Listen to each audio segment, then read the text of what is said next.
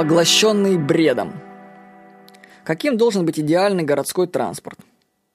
В моем городе Краснодаре будущее транспорта уже наступило. Это, может быть, вы не поверите, но это такси. Однажды мне нужно было добраться из дома до ателье, где мне шьют шорты. Вообще у меня целая проблема почему-то шорты купить под мой размер. Я шьюсь в ателье. Ну, для таких всяких праздных случаев. Вот, вызывают такси, приезжает новенький Volkswagen. Вежливый водитель везет меня, рассказывая попутно байке. Так, вот. Приезжаем в ателье, я смотрю на счетчик, ну, так было где-то, не помню, в середине 2014 года, наверное. И по счетчику с меня 110 рублей. Вот я не понимаю, как можно работать за такие деньги? В чем смысл?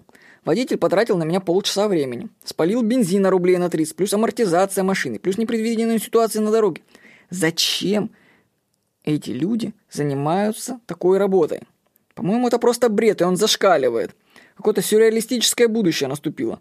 Город Краснодар полон машин, у владельцев которых нет денег. Ты идешь против течения, у меня нет машины принципиально, и пользуешься фактически даром услугами людей, которые в прямом смысле слова, на мой взгляд лично, сошли с ума. Я не понимаю, зачем они занимаются этой работой за такие деньги. Мир поглощается бредом. На примере автомобиля это четко заметно. Ну, вы это видите? С вами был Владимир Никонов.